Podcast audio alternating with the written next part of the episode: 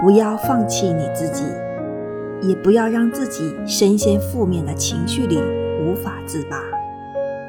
当我们无法抽离情绪的枷锁时，要告诉自己，要正面、正向、积极、乐观的思考，才能快速从负面的状况里转换出来。